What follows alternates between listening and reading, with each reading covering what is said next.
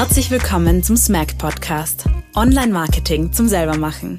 Praxiswissen zur direkten Umsetzung in deinem Marketingalltag. Bei uns hörst du von echten Fällen, echten Problemen und echten Lösungen rund um Online Marketing. Erfahrene Unternehmer und Marketingmanager plaudern aus dem Nähkästchen und teilen ihre Erfahrungen und Geschichten im Klartext. Bei uns erfährst du, wie unterschiedlichste Betriebe und Dienstleister im Marketing arbeiten welche Fehler du vermeiden solltest und welche Learnings du direkt für deinen Betrieb mitnehmen kannst. Es freut mich, dass wir heute Sebastian Boaska von It Helps bei uns haben. Er wird uns etwas zum Thema SEO erzählen, also Search Engine Optimization, was nichts anderes ist als Suchmaschinenoptimierung. Und da steigen wir auch gleich direkt in das Thema an. Ja, Sebastian, wie bist du überhaupt auf dieses Thema gekommen, dass du das ähm, machen möchtest, Unternehmen anbieten möchtest? Was war so ja, deine Ausgangssituation, wieso du dich mit diesem Thema auseinandergesetzt hast? 2011 habe ich gegründet als IT-Dienstleister ähm, und habe einfach einen Weg gesucht, um Kunden zu bekommen. Hatte als Startup wenig Geld, theoretisch Zeit, obwohl man das ja auch nicht so richtig hat, aber das war das Einzige, was ich investieren konnte und habe mich einfach zwei Jahre lang, bin irgendwie vom Thema Bloggen auf das Thema SEO gekommen und haben mir gedacht, okay, das ist irgendwie leibend, dass Leute einem über die Website automatisch finden. Kostet nichts, bringt ewig was, klang gut. Ja. Ähm, habe mich dann äh, über zweieinhalb Jahre beschäftigt und habe, glaube ich, fast jedes Buch und jeden Videos, da früher waren dann das Kurse noch nicht so populär, haben einfach alles konsumiert, habe zwei Jahre lang auf der Website herumgeschraubt, so lange, bis wer angerufen hat musste mir alles natürlich beibringen, von Webentwicklung, Texten noch selber, äh, so viele Dinge. Und genau, aber so habe ich es von Grund auf gelernt und habe eigentlich nie gedacht, dass ich das anbiete. Und dann hat das funktioniert und dann waren die Leute urbegeistert. Also ich war begeistert eigentlich und habe so wie in einer Situation vor unserem Gespräch gesagt, wie geht's das? Sage ich, urleibernd. Leute rufen mich über die Website an, ich kriege Kunden drüber, kostet mich jetzt 0 Euro. Und dann war die Hauptreaktion, tut es für mich auch. Mhm. Und so ist eigentlich die Dienstleistung entstanden. Die Agentur, heute machen wir keine IT-Dienstleistungen mhm. mehr ähm, und genau machen das jetzt seit zehn Jahren SEO. Ah, sehr cool, ja. SEO, was ist das eigentlich und vor allem für wen ist das? Ähm, also Search Engine Optimization. Im europäischen Raum spricht man primär von der Google-Suchmaschine. Äh, Bing und Co. hat einfach noch immer zu wenig Marktanteil. Das hat so 10 Prozent äh, das macht meist keinen Sinn, da zu optimieren. Es gibt ein paar Strategien, aber primär nicht. Und ähm, genau, und äh, es geht eigentlich darum, im richtigen Moment von den richtigen Menschen gefunden zu werden, die hoffentlich äh, die Dienstleistung suchen, ein Produkt suchen, eine gewisse Kaufbereitschaft haben, aber auch, um einfach Sichtbarkeit zu generieren oder Sichtbarkeit zu haben, weil wir Menschen ja, bevor wir etwas kaufen, uns vielleicht informieren, ein bisschen recherchieren, und dann ist es gar nicht schlecht, wenn man da aufgefunden wird, weil ich damit dann die Kaufentscheidung beeinflusse, wo ich dann das Produkt kaufe. Und genau, am Ende des Tages heißt es, ähm, Aufmerksamkeit zu bekommen und mehr Umsatz zu generieren. Mhm, mhm. Jetzt eben noch die Frage, für wen wäre denn das jetzt geeignet? Wo sagst du denn, ja, wer ist so die richtige Zielgruppe für dieses Thema? Ähm, ist das jeder, der ein Unternehmen betreibt oder gibt es da auch Ausnahmen, wo man sagt, naja, das ist nicht ganz so passend? Ist unterschiedlich, wie groß der Hebel ist tatsächlich. Ähm, es gibt für manche, also wenn ich jetzt, äh, weiß ich nicht, ein Zalando, About You, die haben 50-köpfige Teams, die nur SEO machen und da ist Technik und Inhalt sogar ausgelagert schon.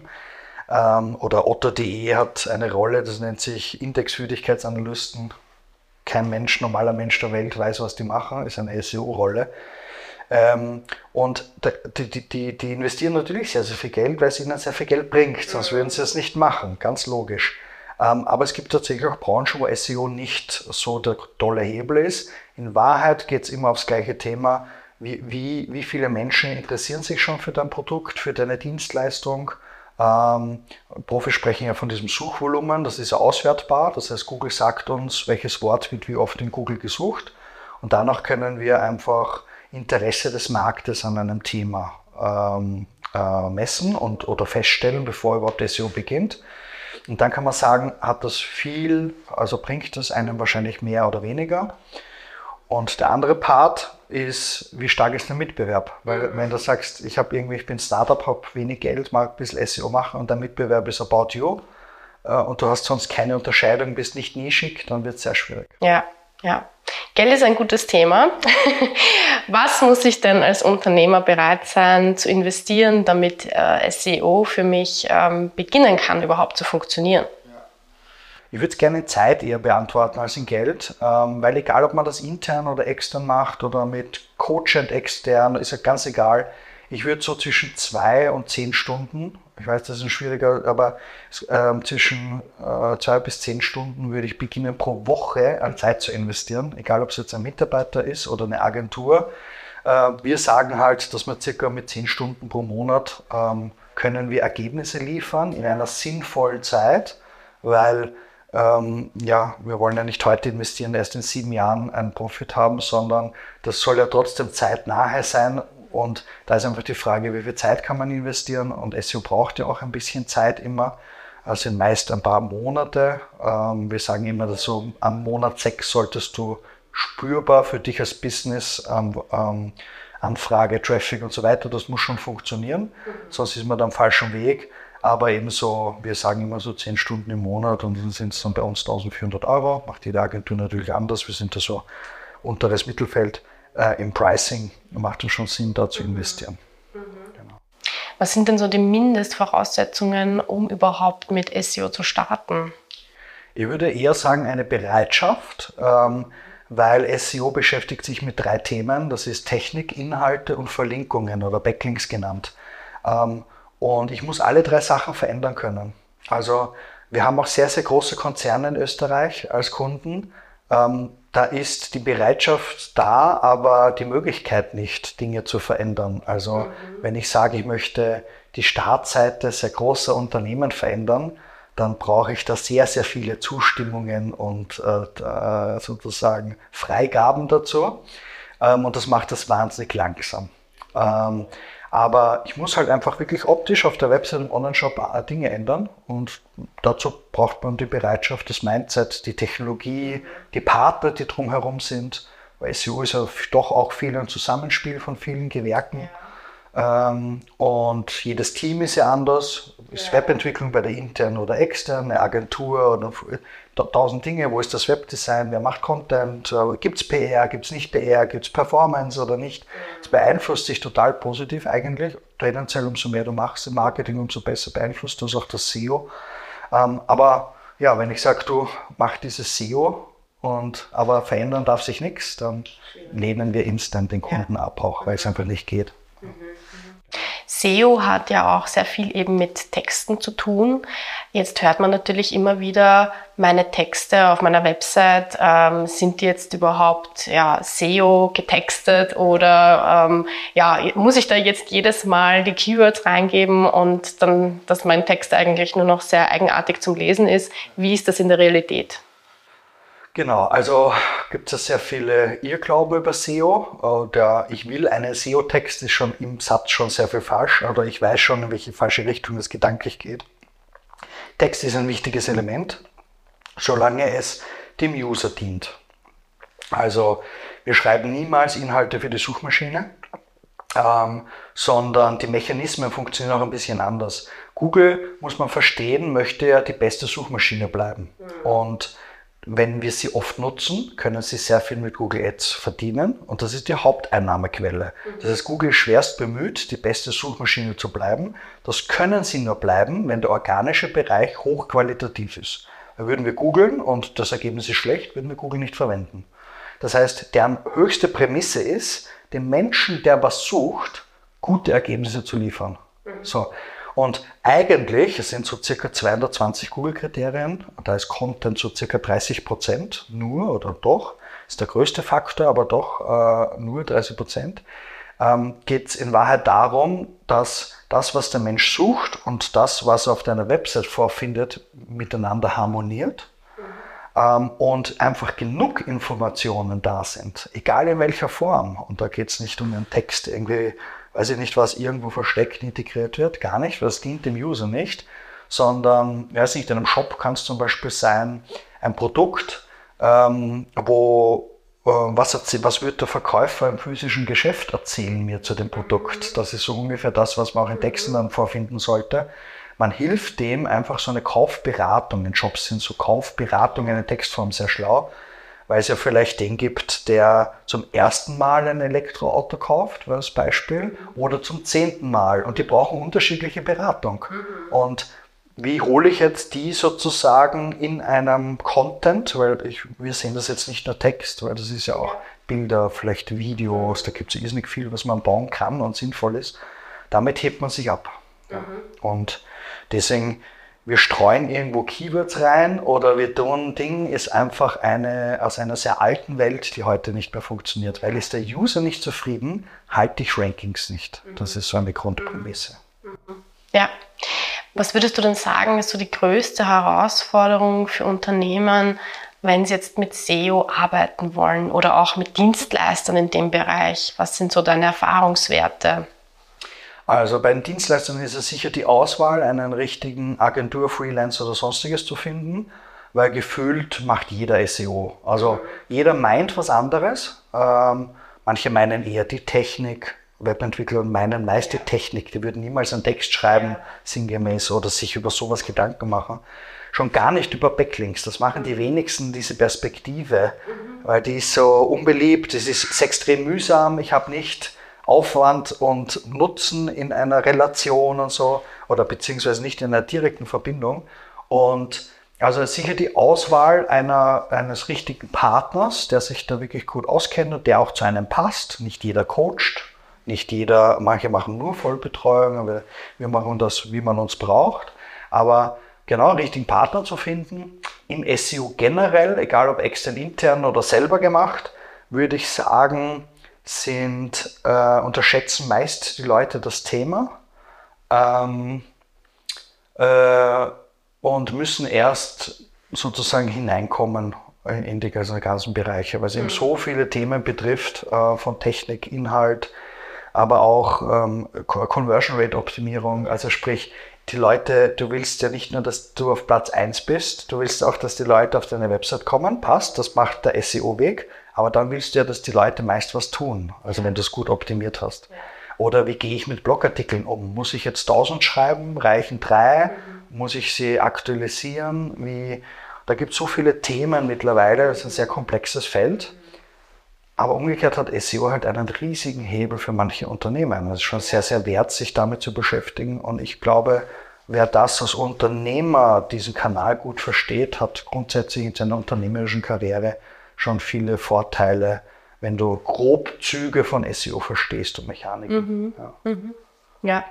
Jetzt erleben wir es ja auch oft so, dass eben die Erwartungshaltungen sehr hoch sind, ähm, was eben gewisse Tools, Mechanismen bewirken können für einen. Und du hast einen wichtigen Punkt angesprochen, nämlich was kommt danach? Ja? Also wie schaut vielleicht danach die Website aus? Äh, wie sind die Inhalte darauf? Hat das einen großen Einfluss auch in eurer Arbeit, äh, mit den Unternehmen zusammenzuarbeiten und sie dahingehend auch zu beraten und zu betreuen, weil natürlich eben die Erwartungshaltung erfüllt werden möchte. Und ja, das sehen wir natürlich auch ganz oft. Wie sieht das bei euch aus?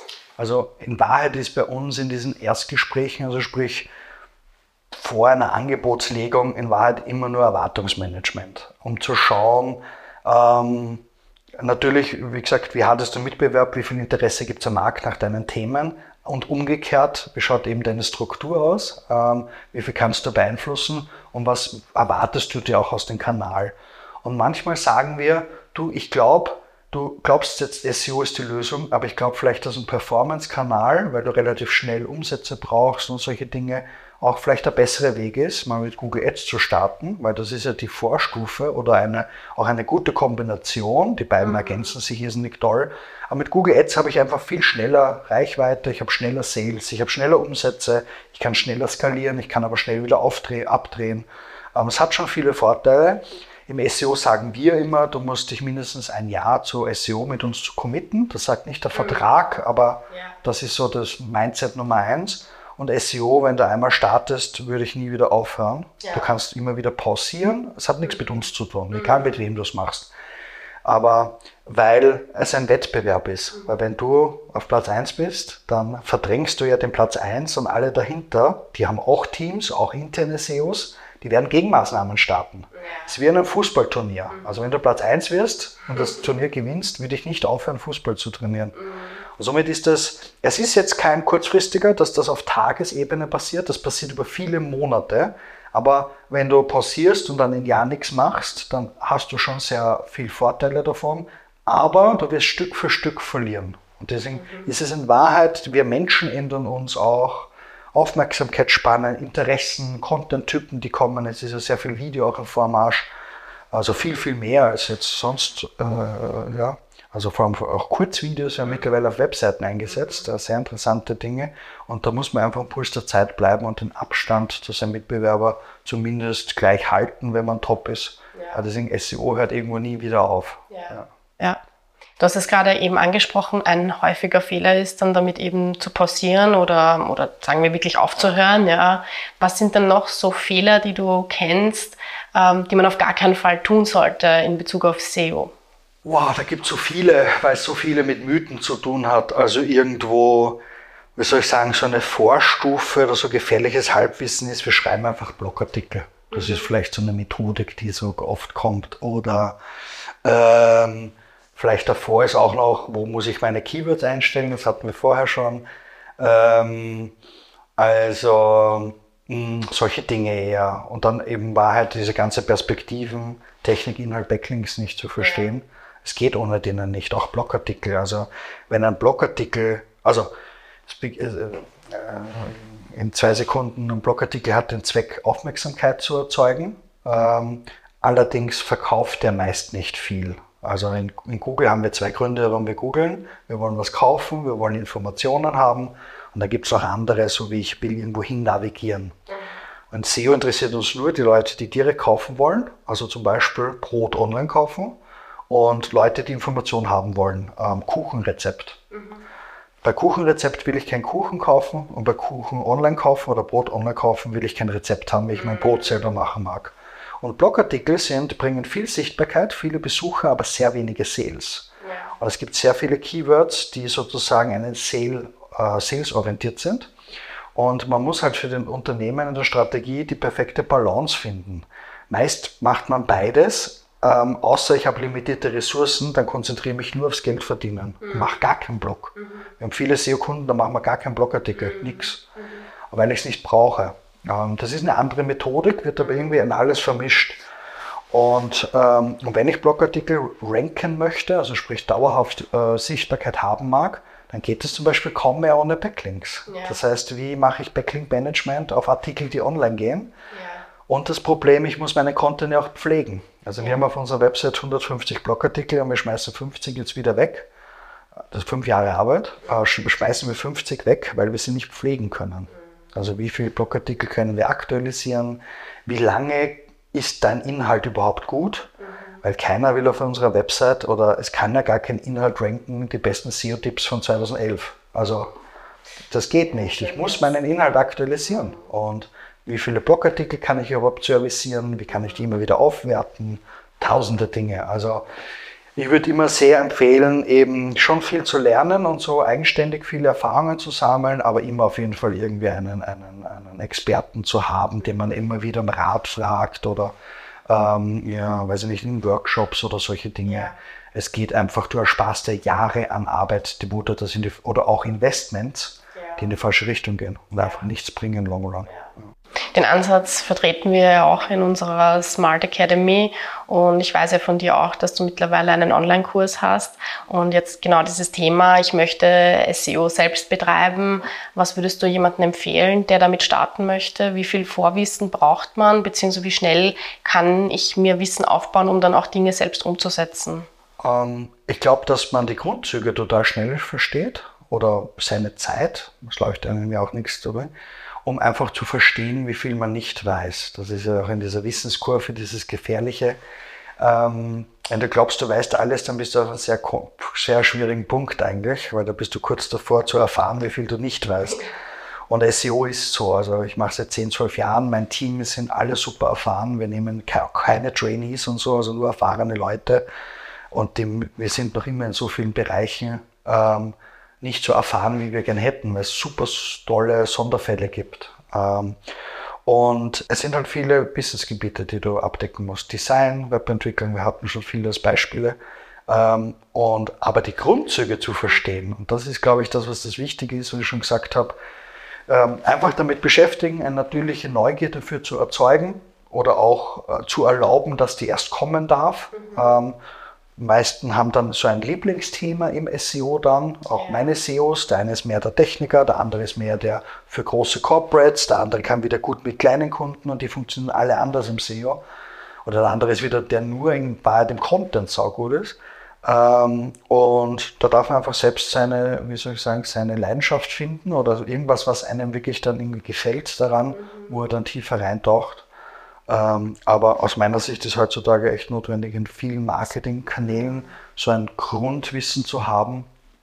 Und da gibt es tolle Akademien, so wie ihr sie habt, ähm, oder einen Kurs, den wir haben. Es gibt tolle Bücher, YouTube-Channel, was einem auch wirklich immer, also was einem das Medium halt taugt und konsumierbar ist, Podcasts, völlig egal. Mhm. Ähm, äh, einfach Zeit geben und lang damit beschäftigen. Für welchen Unternehmertyp würdest du das nicht empfehlen?